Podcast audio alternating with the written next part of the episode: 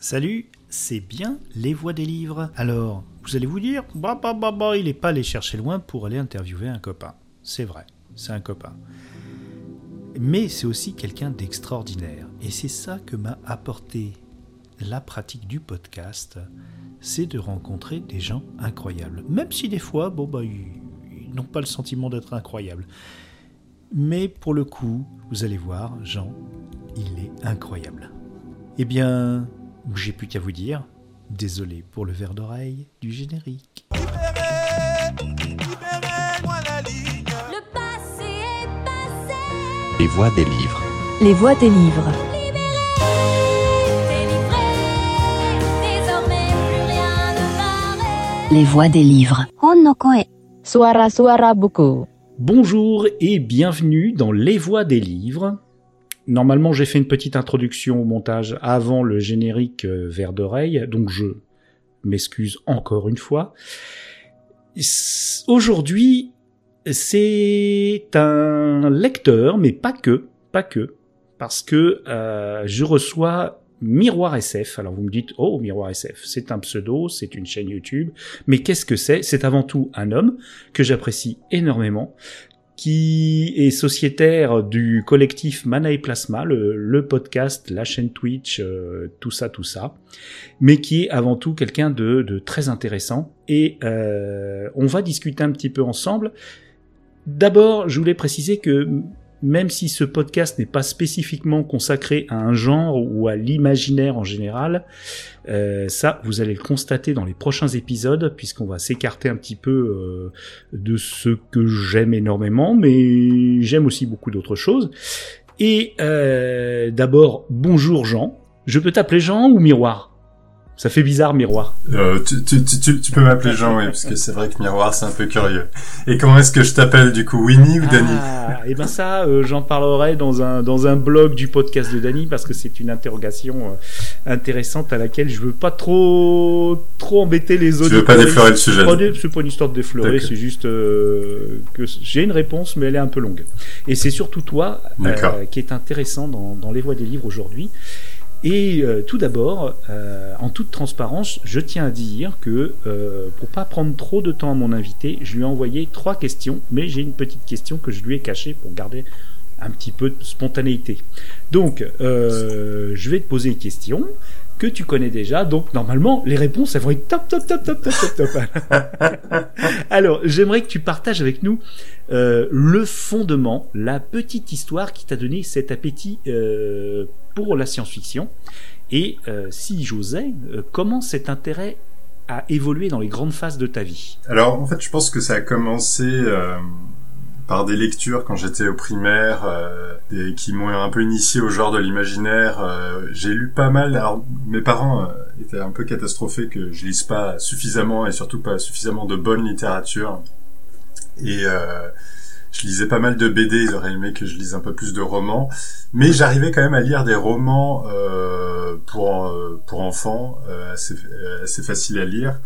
Et euh, j'ai notamment pas mal lu la collection euh, Délire euh, chez Bayard. Il y avait Chair de poule qui était davantage connu, mais il y avait aussi les Délires euh, qui donnaient des. Enfin, les, les, les histoires étaient un peu tarabiscotées. C'était par exemple euh, piéger le. Du coup là pour pour répondre à ta question, je suis allé re- rechercher un peu quelques titres que j'avais lus à l'époque, mais c'est vrai que les, les titres sont totalement loufoques. C'est piéger le jour de la rentrée, piéger dans le corps du prof. Il y avait plein de piégés dans le corps de. D'ailleurs, il y avait dans le corps du président, dans le corps du prof de sport, euh, etc. C'était un, euh, comment dire, un switch, euh, un switch spirit, c'est-à-dire on prend le, le corps du du prof euh, avec son esprit d'enfant, c'était ce genre de choses. Euh, alors c'est un peu loin tout ça, mais c'est que à chaque fois, pour euh, je sais plus comment ça se produisait, mais euh, il y avait un, le personnage principal qui était un gamin allait se retrouver euh, vraiment Ah dans oui. le corps de, de- du prof. Donc tout d'un coup, il devait apprendre à vivre avec un, un, un corps Mhm. d'adulte. Il avait pas l'habitude, et puis euh, et puis donc il avait des tout le monde prenait le prenait pour le prof alors qu'en fait c'était l'enfant qui était à l'intérieur. Bref, ça donnait plein de plein de de, de situations compliquées à gérer. Et euh, donc voilà, c'était c'était à mi-chemin, je dirais, entre euh, des trucs un peu angoissants dans le fond, parce que ça a beau s'appeler délire, euh, en fait, euh, ça, ça peut faire peur d'être coincé dans le corps du prof.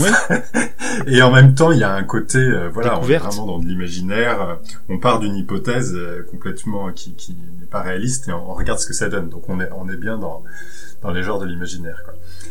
Euh, et je en CM1, il y a une prof qui nous a fait écrire un roman.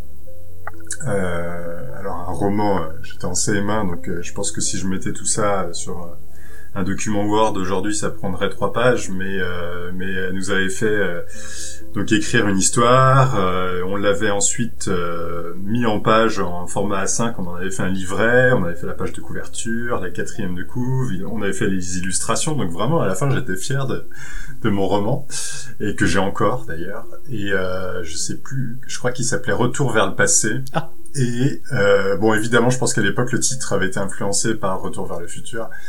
Et, euh, et en fait, rétrospectivement, c'est drôle parce que j'avais écrit une uchronie sans le savoir, parce que je savais pas du tout ce que c'était, une uchronie.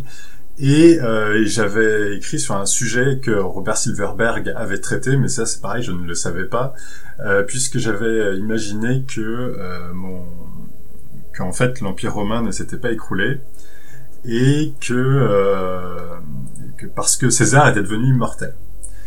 Et, euh, et donc mes deux personnages principaux euh, décident de retourner, d'aller dans le passé à une époque où César était encore euh, était encore mortel pour pouvoir le tuer et mettre fin à cet empire romain éternel. Ce qui a donné donc euh, Robert Silverberg à alors je crois pas que, que César soit soit immortel dans le bouquin de, de Silverberg, mais par contre il y a, ça s'appelle Roma Aeterna. Je sais pas si tu l'as lu. Euh, c'est l'empire romain qui s'est jamais écroulé et on voit comment il évolue au fil de, de des évolutions technologiques et sociétales que nous on a connues.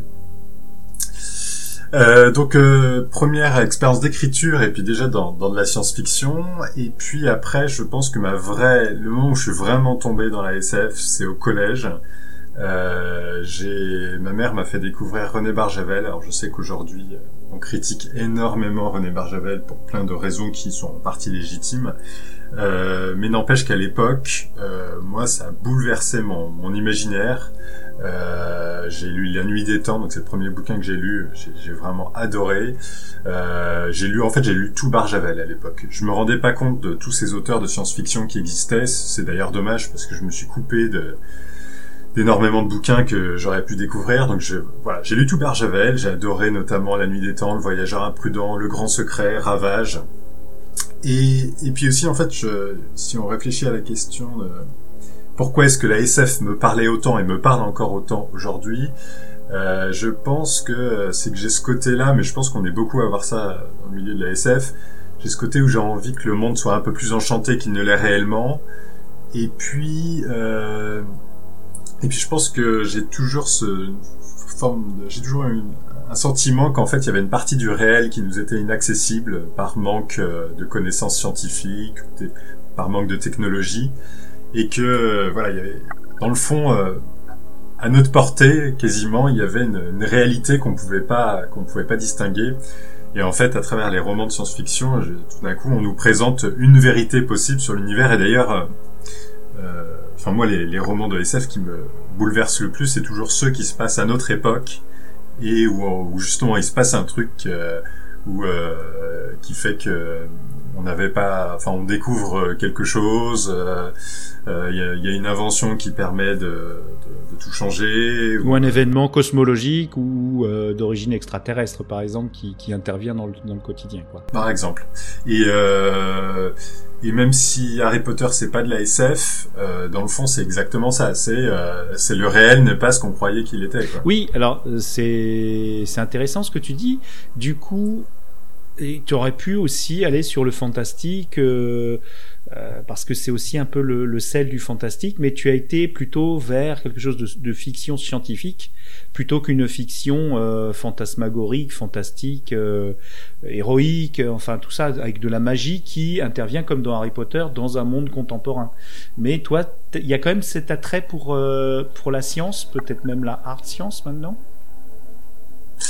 Alors, euh, euh, pas tellement les sciences euh, dures comme euh, comme on, les appelle parfois, euh, mais plutôt les sciences molles. Moi, j'ai fait des études de sciences molles, euh, c'est-à-dire les sciences humaines et sociales, et, euh, et c'est davantage ça qui va. Alors, évidemment, les, les inventions technologiques, euh, les découvertes scientifiques qu'il peut y avoir dans le roman, ça dans les romans, ça m'enthousiasme.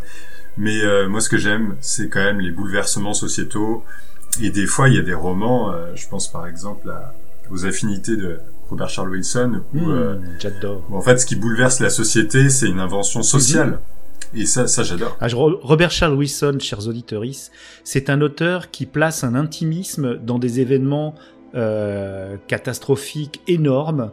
Et à chaque fois, il se passe un truc, mais gigantesque.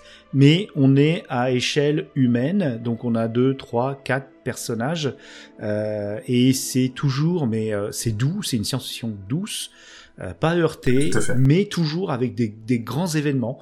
Robert Charles Wilson, franchement, euh, je vous le recommande. Et si vous voulez quelque chose quand même de d'assez spectaculaire, à la limite, le vaisseau des voyageurs, qui est, qui est, qui est très beau. C'est c'est ça crée assez crépusculaire, mais tout Robert Charles Wilson, moi j'adore. hein. franchement, je te rejoins complètement. Totalement. Euh, alors, déjà, j'ai déjà parlé vaguement de, de Mana et Plasma au tout début. Euh, premièrement, euh, pour aller sur, sur la question suivante, je voulais te remercier d'un épisode auquel j'ai pas pu participer, qui est en fait une table ronde euh, au Festival des Intergalactiques de Lyon, que tu as euh, brillamment mené avec tes petits camarades euh, Marc et Saïd. Et c'était une interview d'un auteur de science-fiction qui s'appelle Jean Krug, très intéressant et qui est glaciologue dans la, dans la vie. Et euh, j'ai adoré ce concept d'interview à plusieurs. Parce que c'est vrai, il y a beaucoup d'interviews, comme celle qu'on fait aujourd'hui, désolé, qui sont euh, un peu euh, isolées. Ou alors on a un invité, on discute, euh, comme on l'a fait souvent sur Mana et Plasma, on a un invité, on discute d'un- sujet. Mais là, vous avez mené à trois l'interview. Et c'est vrai que je me suis dit, mais c'est pas si courant que ça. Et j'ai beaucoup apprécié l'exercice et vous avez fait ça très bien. Donc je recommande l'épisode de Mana et Plasma, interview de, Jean Krug, qui est assez récent. Donc je- j'en viens à, à une question. Et, et simplement pour te dire que effectivement tu n'as pas pu être là, c'est dommage parce que si j'ai bonne mémoire, tu t'étais Ouais. fait une entorse une semaine avant. Ouais. Et c'est vrai qu'un un peu plus c'était avec nous, et ça aurait été très bien aussi. Et effectivement, moi aussi, j'ai pris beaucoup de plaisir à, à Ah, cet se épisode, et je pense qu'il faudrait qu'on refasse des, des formules dans ce genre. Ça, Ouais. ça, ça a très bien fonctionné. Exactement. Et euh, donc tu, tu fais partie de Mana et Plasma, mais principalement tu animes depuis 5 ans, si j'ai bien noté, une chaîne YouTube, Miroir SF, où tu abordes principalement la littérature de SF, mais pas que. Hein, tu abordes aussi le, des pièces de théâtre, euh, toutes sortes de choses. Ouais. Et je voulais te poser une question qui me qui me taraude. Qu'est-ce qui t'a donné envie de rentrer euh, dans le YouTube game? J'avais marqué BookTube, mais tu fais pas que du livre, euh, parce que ça existe le BookTube, c'est un peu les chroniqueurs euh, littéraires. Et est-ce que cela a changé ta façon d'approcher Ça m'intéresse parce que je suis concerné hein, euh, de choisir, d'appréhender et tout simplement de lire une œuvre ou de regarder une œuvre comme une pièce de théâtre. Et euh, en plus, j'imagine que t'as pas chroniqué tout ce que tu as vu et lu. Mais qu'est-ce que ça t'a changé dans ton plaisir à la, à, à la culture? Comment, comment est-ce que j'en suis arrivé à avoir cette, euh, cette chaîne? Je te disais que j'étais un peu tombé dans la SF, surtout au, collège. En fait, après, j'ai arrêté de... J'ai bêtement arrêté de lire pour le plaisir, euh, parce que j'ai toujours été, et encore aujourd'hui, un très grand travailleur. Et, euh, et donc, en fait, à partir du lycée, j'ai beaucoup... euh, je me suis contenté un peu des, des bouquins qu'on me demandait de, de lire. Et euh, j'ai arrêté de lire par moi-même des bouquins pour, pour me faire plaisir, enfin très peu. Donc j'ai arrêté la SF. Et ensuite je suis allé en prépa littéraire, donc euh, c'était pire que tout. On m'a fait lire énormément de, classiques euh, littéraires. Et puis euh, ensuite les études d'urbanisme, c'est pareil, je lisais plutôt de la littérature dite scien- scientifique. Et, à la fin de mes études, là j'ai eu un, tout d'un coup un besoin de, relire. Et ma copine, qui pour le boulot avait été obligée de chercher les librairies de science-fiction qui existaient, avait déniché euh, Scylla à, à Paris. Et, euh, et donc, euh, donc elle me conseille d'y aller. Ça, on était euh, fin 2012. Euh, je vais, euh, je vais dans la librairie que je côtoie toujours aujourd'hui. Euh, donc le libraire c'est Xavier. Et, euh, On le salue. et Tout à fait, c'est le Xavier. et euh, et puis je, je lui demande, euh, enfin voilà, je, je lui dis finalement à peu près ce que je viens de te raconter, c'est-à-dire que que j'ai adoré René Barjavel et que j'ai envie de retrouver un peu ce, ce genre d'enthousiasme. Et il me dit, bah lire Robert Charles Wilson. Ah. Et donc euh, il me conseille Spin. Oh là là, c'est pas c'est pas évident quand même Spin pour commencer. Hein. Ben, en tout cas, euh, moi, ça a été l'électrochoc qu'il Ouais, fallait. tout à fait. Alors, mais ça a été, euh, je l'ai dévoré, donc les trois, puisque c'est une trilogie. Mhm. Euh, j'ai vraiment ça, c'était exactement ce dont j'avais besoin pour euh, replonger dans, dans dans la littérature de science-fiction. Et euh, et puis deux, donc voilà, j'ai j'ai commencé à, relire de, de façon assez intense à découvrir parce que l'avantage d'un libraire en SF c'est qu'il m'a fait sortir de, de mon petit coin où j'avais l'impression qu'il y avait que René Barjavel qui existait. Et euh, et puis euh, deux ans plus tard euh, il y a un- je croise une libraire euh, une bibliothécaire justement euh, chez Scylla et qui me dit que euh, ils vont créer un un café littéraire à la bibliothèque Rilke à Paris qui est au niveau de Port-Royal et donc j'y vais, euh, je vais au premier, à la première édition de ce café littéraire, euh, janvier 2016, et on n'était pas beaucoup, je crois qu'on était cinq, euh, et, euh, et parmi les personnes qui étaient là, il y avait une blogueuse, une blogueuse littéraire qui, alors qui, qui n'est plus blogueuse aujourd'hui, euh, je sais pas si toi ça va te parler, c'était Petite Troll de lecture trollesque, Mhm. euh, qui a pas mal été actif peut-être jusqu'à 2018 à peu près ou 2017. Et, euh, et là, je me suis rendu compte, euh, voilà, ça m'a ça m'a montré ce que c'était qu'être blogueur, enfin en l'occurrence blogueuse. Et euh, je, je m'étais fait un peu un mythe. Moi, j'avais l'impression que c'était forcément c'était une forme d'élite qui Mhm. était qui était blogueur blogueuse.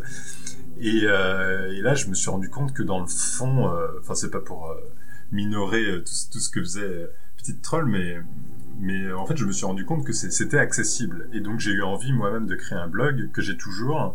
Euh, donc, on était en 2016, donc euh, j'ai appelé Miroir SF.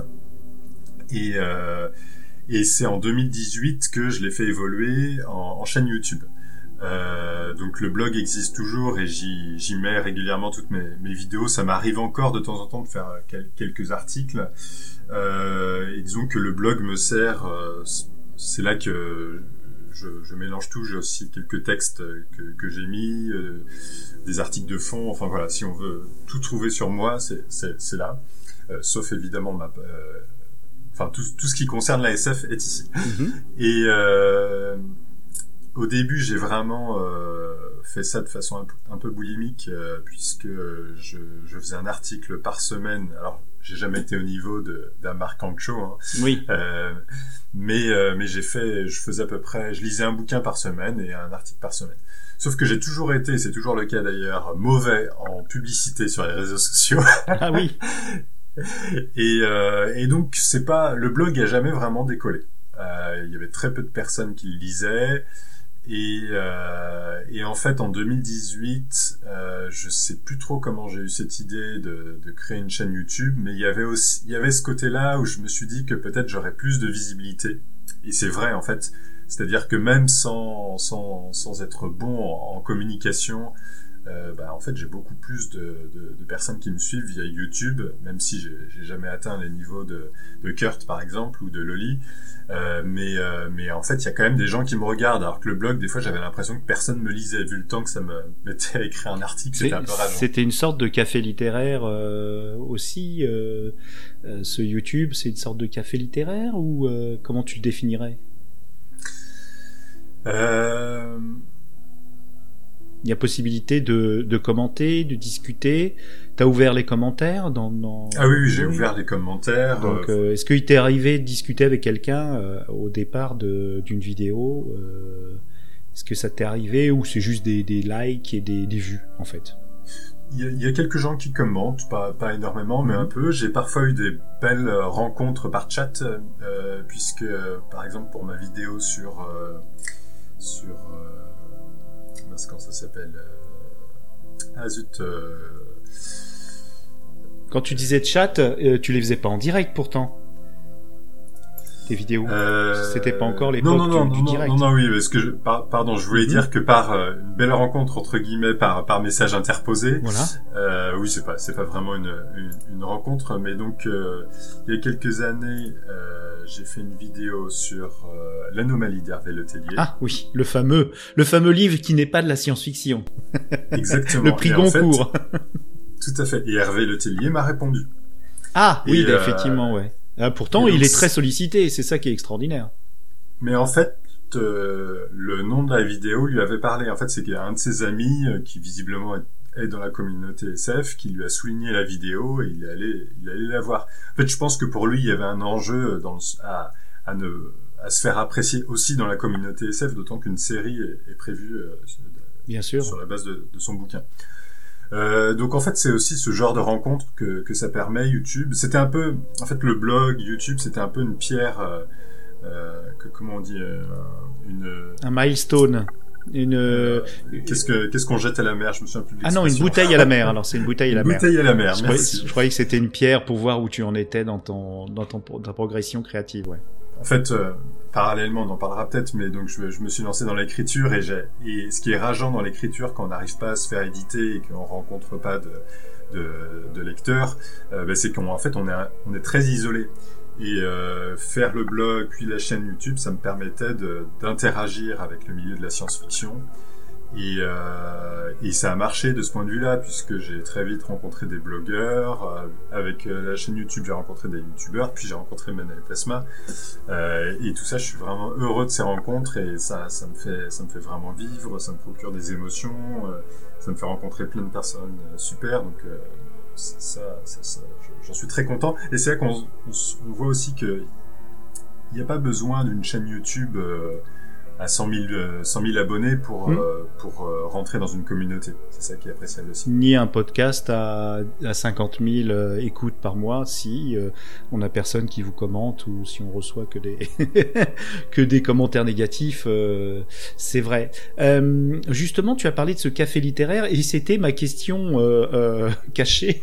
Donc Ouais. tu l'as évoqué, mais euh, est-ce qu'il y a d'autres choses que tu veux rajouter par rapport à cette à cette expérience? Est-ce que tu as toujours le temps d'aller euh, là-bas? Combien de temps ça a duré Euh, Eh bien, j'y suis allé jusqu'à euh, l'an dernier, donc de 2016 à 2022, Avec une coupure en- Covid en plus, euh, j'imagine. avec une tout à fait avec une coupure euh, coupure Covid. Et en fait, le la, li- la bibliothécaire qui animait ce café littéraire est partie à la retraite, ce qui a mis fin au, au café littéraire, mais je dirais que je, je dirais que dans, dans le fond. Euh, euh, tu vois, j'aurais pu essayer de re- retrouver un autre café littéraire et je, je l'ai pas fait parce que maintenant, en fait, euh, les échanges que j'ai via le via via Mana et Plasma, via ma chaîne YouTube, Mm. Ça te euh, prend déjà du temps. ouais. Mm. prend déjà des- du temps et il me permet de, Mhm.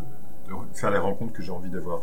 C'est vrai. Après, euh, je dois dire que j'ai interviewé une, bibliothécaire, euh, pas une bibliothécaire, n'importe quoi, euh, pas encore. C'est un, objectif de faire entrer les médiathécaires aussi dans, ce programme.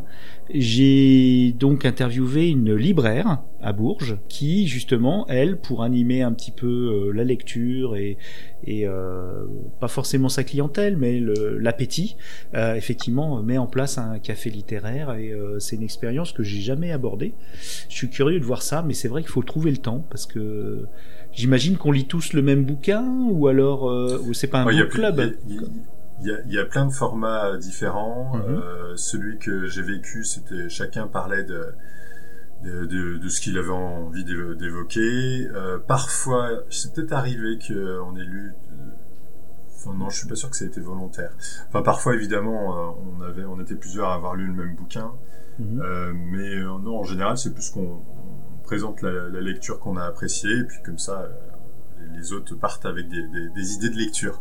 Mais ceci dit, tu touches à une envie que- qu'évoque souvent Marc Ankshaw Mhm. pour Mana et Plasma et que j'aimerais bien qu'on qu'on réalise, c'est de, de se dire que, un peu comme dans la l'émission Le Masque et la Plume de, de France, euh, de France Inter, oui Oui. euh, bah, de se dire euh, on, on, on lit euh, un ou plusieurs textes euh, on les lit tous pour une émission et puis on en débat. Et je Mhm. pense que, en fait, c'est toujours, je trouve ça toujours plus riche quand on a tous lu le même texte parce que ça permet de confronter les avis et puis souvent c'est assez drôle en plus. Mhm. Donc, euh, Oui, c'était. euh, bah, euh, pour tout vous dire, euh, chers auditeurs, dans 20 minutes, on a une réunion Mana et Plasma, donc on va peut-être en parler. En tout cas, c'était un projet aussi que j'avais aussi exposé avec euh, avec euh, SF Theory. euh, Ouais. Benjamin de alors c'était pas exactement ça c'était de, de, de faire des thèmes mais avec un corpus réduit effectivement de, de, moins d'œuvres pour être un peu plus concis précis parce que c'est vrai que c'est compliqué dès que on a envie de parler. Imagine, on parle du voyage dans le temps. Il y a eu tellement de romans, euh, on peut vite se perdre euh, dans tout, tout le corpus littéraire euh, de, de ces choses-là. Mais effectivement, ouais, ouais, c'est quelque chose euh, qui m'intéresserait. Bon, on va en parler dans 20 minutes. Euh, mais avant, mais avant, j'ai une question qui va devenir rituelle, euh, mais qui sera sûrement incontournable dans ce programme. Voilà. Alors, imaginons que malgré le cheptel de 60 000 livres qui paraissent tous les ans, que ça ne suffise pas à l'industrie du livre et qu'arrivent en masse des ouvrages rédigés à l'aide d'algorithmes, pour, ne, être, euh, pour juste. Comment cela affectera ton choix de lecteur? Je te demande pas de commenter la technologie, les, répercussions sociales et tout ça, mais toi, toi, toi, toi, Jean, euh, tu es euh, chez le libraire, qu'est-ce que tu vas faire? Ouais. Je suis désolé, mais pour moi, le... on peut pas parler de, de ce que je vais faire sans, sans un minimum. euh, Ah, vas-y. euh, il y a une partie de moi qui est très enthousiasmée par, par les IA. Euh, je trouve que ça, ça peut booster la création. Ça peut, en fait, à la fois, on peut se dire qu'on n'a plus besoin des, des artistes, et en même temps, moi, je vois que dans, dans mes outils de création, ça, ça, ça va me, ça va me booster. Euh, je vais pouvoir, euh, enfin, je le fais déjà. J'utilise Midjourney, par exemple, pour les images. Euh, J'ai plein d'idées de, de, de création audiovisuelle qui, vont être davantage possibles avec les IA parce que avant, enfin, c'est là qu'on a, je trouve, on voit les aspects positifs et négatifs. C'est que avant les IA, si tu as envie de faire un spectacle audiovisuel, tu es obligé de t'associer avec euh, avec quelqu'un qui fait de la musique, euh, quelqu'un qui fait, je sais pas, du théâtre, euh, quelqu'un qui écrit, et donc et donc tu travailles et puis c'est une aventure humaine et puis tu, tu ça aboutit à une création artistique. En fait, ça c'est une aventure qui est, qui est géniale, mais qui est difficile à, à réaliser, surtout quand quand tu quand t'as un boulot euh, et que, que voilà t'as peu de temps libre Mhm. euh, ou que t'es timide et que t'as du mal à rencontrer euh, d'autres personnes dans, dans le genre artistique et donc de ce point de vue-là je trouve que bah, je me dis bah c'est vrai que je j'ai pas besoin des autres pour euh, pour faire euh, pour booster euh, pour avoir plein de, de projets artistiques Mais, mais là, là, on est, on est plus dans le boost. On est carrément, ce serait le fait que l'art soit difficile à mettre en œuvre. Euh, en fait, l'IA va démocratiser ça aux gens qui n'ont pas accès à toutes ces ressources et qui va permettre aux gens de, de, créer des choses là où seuls des spécialistes, qui sont pas forcément des bons artistes. Tu peux, moi j'ai vu beaucoup trop, euh, et je citerai pas de nom, de réalisations qui sont magnifiques à l'image, mais qui sont euh, creuses euh, en termes de récit ou même de, de contenu euh, intellectuel, et vice versa, des choses mais fabuleuses, mais alors dégoûtantes à l'image et rebutantes presque. Et effectivement, si, si on ouvre plus, ça démocratise. Et ça, c'est un argument que je n'avais pas encore dans ma petite besace. Donc, je te remercie de, de continuer à le développer et excuse-moi pour t'avoir interrompu. ah non non non mais totalement et j'avais pas pensé au terme de démocratiser mais tu tu, tu as trouvé le bon terme c'est exactement ça et, euh, et donc, euh, mais comme tous les toutes les ruptures technologiques, ça va, ça va nous apporter des, choses supplémentaires, mais supprimer aussi euh, d'autres choses. Donc voilà, à la fois je suis enthousiasmé, je, me dis que j'ai des potentialités créatrices qui vont, qui vont, qui vont naître, et en même temps je me dis mais est-ce que c'est pas triste aussi de se dire que, euh, bah, par exemple, euh, au sein de Mana et Plasma, euh, On a, on a des gens qui écrivent. euh, on, je sais pas si on a des gens qui dessinent, mais en tout cas, on a, on a des gens qui composent de la musique. En fait, peut-être que, peut-être que si les IA arrivaient pas, j'essaierais davantage de me dire, allez, travaillons ensemble sur une œuvre. Et donc, pour revenir à ta question initiale, demain, je suis dans une librairie, je peux acheter un, ou pas un bouquin écrit par une IA, sachant que moi, moi aussi, j'écris euh, et je, je suis partagé parce que, euh, alors, je parle pas de pour, pour, pour que la question soit vraiment intéressante, je pense qu'il faut imaginer l'IA telle qu'elle sera dans, dans 5 ou 10 ans, c'est-à-dire imaginons Mhm. qu'elle soit capable de faire un, un texte vraiment de qualité littéraire, de très bonne qualité, et je pense que ça finira par arriver. Euh, à la fois, je me dis que c'est triste de se priver d'un chef-d'œuvre littéraire, euh, peu importe par qui il est, comment il a été produit, et en même temps, euh, si on arrête de lire euh, euh, ou de, euh, de regarder, enfin, de, consommer entre guillemets, enfin, j'aime pas le terme consommer, mais d'avoir une pratique euh, euh, culturelle, artistique euh, euh, avec des, humains, euh, bah, je, je, trouve ça d'une tristesse. euh, et, et en fait, j'ai pas tout à fait tranché. Je, je, je sais pas. Je sais qu'il y a des personnes dans dans le milieu de, de la science-fiction aujourd'hui qui, qui refusent totalement les IA. Euh, je ne leur en veux pas. Ce qui est, ce qui est complètement paradoxal parce que on, on en mange littéralement dans, dans, dans la science-fiction depuis euh, euh, maintenant plus de 40 ans, euh, même un tout petit peu plus, mais on va dire 40 ans, euh, depuis les années 80, en, euh, un peu 70 avec euh, John Brunner. On en mange des IA. Alors souvent ils nous préviennent, mais souvent aussi on peut pas voler sur un vaisseau spatial si on n'a pas une IA, parce que l'IA est omniprésente et s'occupe de tous les systèmes en même temps, ce que ne pourrait pas faire un opérateur humain. Mais d'un autre côté, effectivement, dans le milieu de la science-fiction, effectivement, il y a, y a une levée de bouclier, il y a beaucoup de beaucoup d'interrogations, euh, mais, mais personne n'est tranché pour l'instant. Puis euh, l'état actuel des, euh, des technologies n'est pas encore, euh, c'est pas, on n'est pas encore dans la singularité ni la rupture pour l'instant. Ouais, sûr. ouais, ouais. Là, on est plus dans les petits malins qui, qui veulent faire de l'argent euh, sur le dos des artistes et tout ça. Mais en fait, c'était euh, le, le fond de ma question qui a pu te paraître orienté et réactionnaire, c'est que effectivement, euh, 60 000 livres par an euh, par des humains, est-ce que euh, et voilà. Bon, après, sur 60 000 livres, si on rate le livre euh, algorithmique euh, qui vraiment valait le coup et qui, change la donne, ce serait dommage effectivement. Bah, en tout cas, c'était c'est intéressant parce que oui, tu, tu, tu m'as donné un autre un autre argument que j'avais pas l'habitude de auquel j'avais pas l'habitude de réfléchir. Euh, Est-ce que alors Mais dernier oui, peut-être, euh, je t'en prie. excuse-moi si tu me permets de- Mais bien sûr, au contraire. de, de terminer sur ce sujet, euh, Mhm. euh, je pense que ça va poser une question aussi qui est euh, peut-être que ça va déprofessionnaliser le, le monde de l'art. C'est ça. Euh, C'est-à-dire qu'aujourd'hui, il y a quand même en- encore des artistes euh, professionnels et effect- effectivement, peut-être que demain, on écrira comme euh, uniquement comme aujourd'hui. euh, par exemple, si on prend le métier de peintre, aujourd'hui, il y a quand même euh, très peu de peintres euh, qui, qui vivent de leur euh, pinceau Mhm. et euh, de leur toile. Et, euh, et donc, euh, mais peut-être que tout simplement demain, on, on acceptera qu'en fait, on écrit plus pour euh, pour se faire plaisir à soi-même et, et, et, et se faire lire de son entourage et un peu moins pour pour se pour devenir une star. En fait. Oui, il y aura, il y aura, je pense, toujours deux marchés.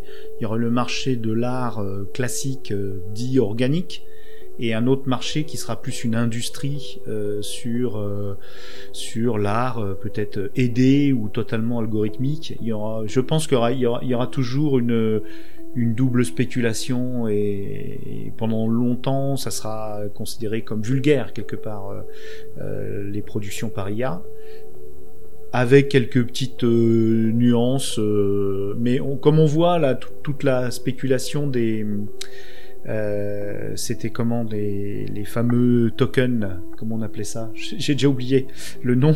Euh, tu sais, les, on achetait la propriété euh, numérique sur une œuvre. Ah oui, oui. oui. Euh, ça y est, j'ai oublié le nom, mais c'est pas grave. Tu vois, ça, ça s'est dégonflé. Ouais, ça s'est dégonflé. hein. Ça s'est complètement dégonflé. Euh, donc, moi, je pense que ça, ça, va, ça va exister, mais que pour le marché de l'art entre guillemets majeur, comme tu dis, euh, les artistes auront toujours leur place. C'est clair. Les artistes organiques.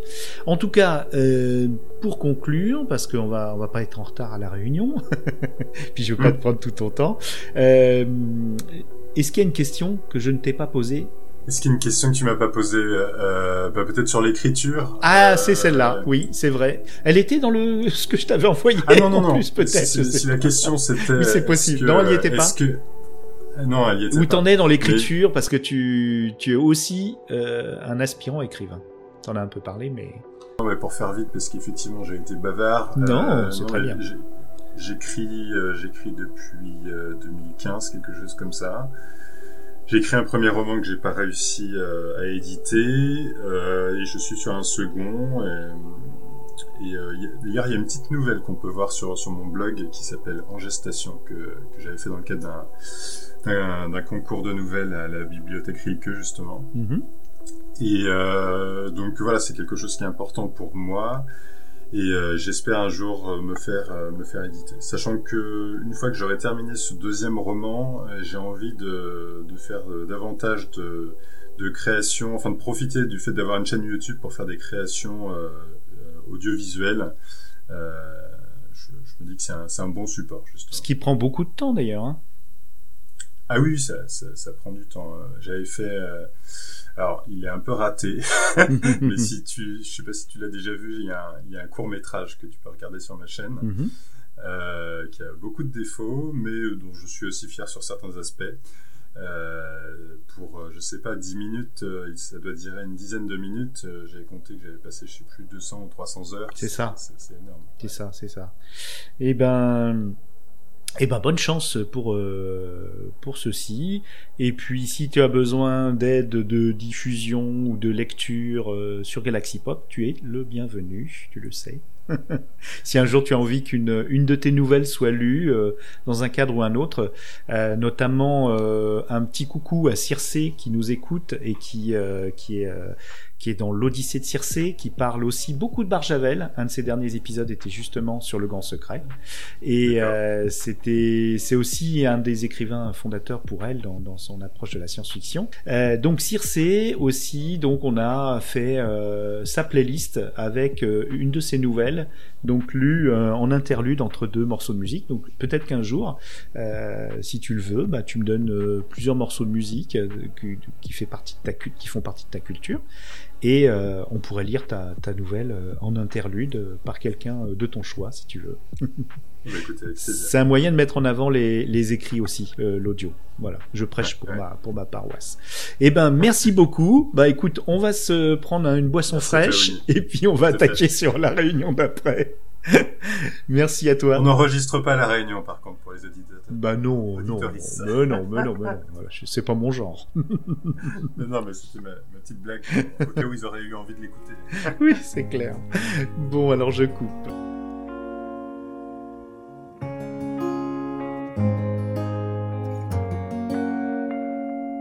Aren't you something to admire? Cause you shine something like a mirror. And I can't but notice you reflect in this heart of mine. If you ever feel alone and the glare makes me hard to find, just know that I'm always parallel on the other side. Cause with your hand in my hand and a pocket full of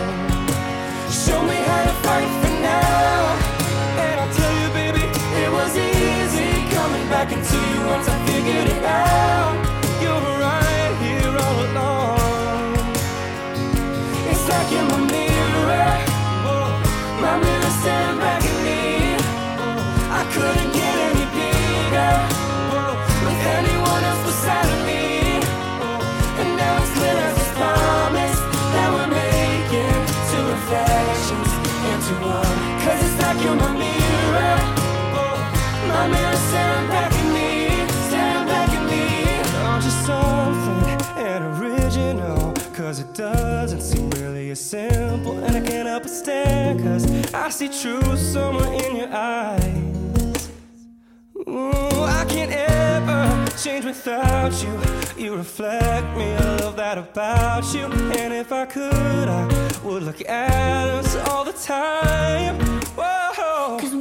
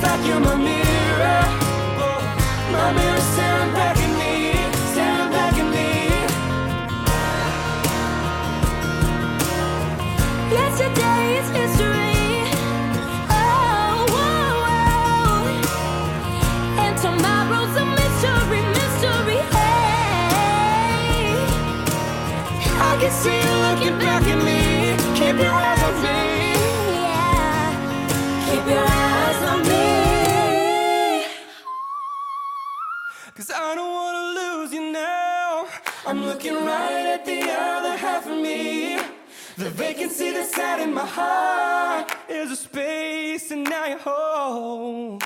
Show me how to fight for now. And I'll tell you, baby, it was easy coming back into you once I figured it out. You're right here all along. Oh, it's like you're my mirror. My mirror staring back at me. I couldn't get any bigger. With anyone else beside of me.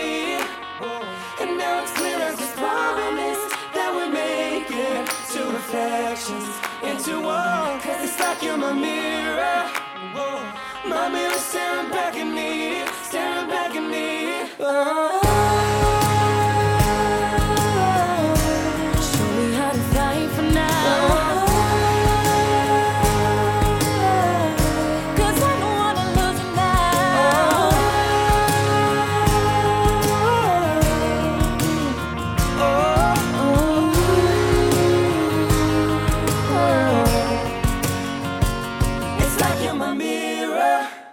Galaxy Pop. Galaxy Pop. Galaxy Pop. Galaxy Pop. Wow. Galaxy, Galaxy Pop.